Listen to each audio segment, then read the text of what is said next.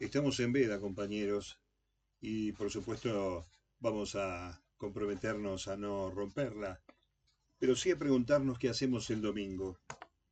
La segunda vuelta es un aspecto perfectible y por ello revisable del sistema electoral. Invita otra vez a aceptar el disenso, ratificar que es bueno manifestarse libremente, tanto como debatir y canalizar a través de las instituciones los acuerdos que alcanzamos durante estos 40 años. La vuelta democrática, después de años de autoritarismo y represión, recorre esta vez un tramo inédito de la historia, sin interrupciones militares y a pesar de los altibajos, en un constante crecimiento en el marco de los derechos de todas y todos. Aún y a pesar de las cuatro décadas, la transición inconclusa a la democracia para que sus efectos lleguen a todas y todos siguen estando en riesgo y una de sus bases, la libertad de expresión, decir lo que se piensa y el derecho a manifestarlo sin censura ni persecuciones, es un concepto atacado y hasta criminalizado por los nostálgicos del golpismo y el orden de los cementerios. Lo bueno es que en los últimos 20 años se produjo un proceso de expansión de derechos que son vanguardia en la región. Matrimonio igualitario, asignación universal por hijo, nuevo estatuto del peón rural, régimen laboral de empleadas domésticas, identidad de género, interrupción voluntaria y legal del embarazo, ley de cupo laboral trans, entre tantos otros.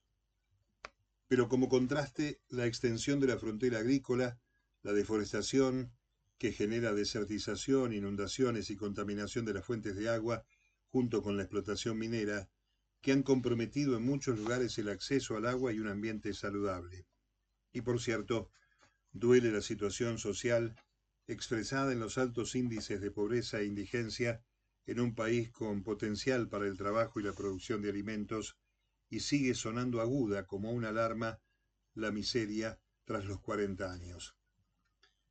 A esto hay que agregar la violencia política asociada al inicio de una campaña rara y por momentos oscura que anida en la persecución de dirigentes populares, discursos de odio y propuestas violentas, cuyo clímax se escribió el primero de septiembre del año pasado con el intento de magnicidio de la vicepresidenta de la Nación en ejercicio.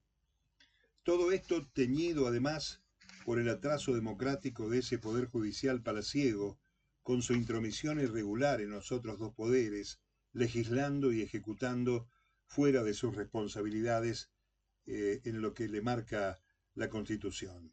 Una vergüenza decimonónica más cerca del poder real que de la resolución de las causas que vaya a saber por qué intereses oscuros duermen años en sus cajones autónomos e intocables. En dos días tenemos que seguir construyendo. 40 años es una historia enorme, pero también muy chiquita en los 213 años de nuestra patria. Está bien fácil lo que hay que hacer el domingo. Las cartas están echadas, pero esta vez no, no están de, del dorso, están dadas vueltas, se las ven, son dos y bien diferentes. La imagen de la primera es sólida, responde a la lógica de lo real y posible, la solución colectiva de los problemas del pueblo asistido por un Estado fuerte. La otra carta, gastada por tanta timba, parece haber caído en la galera de aquel mago perverso que fracasó hasta con su propio conejo negro.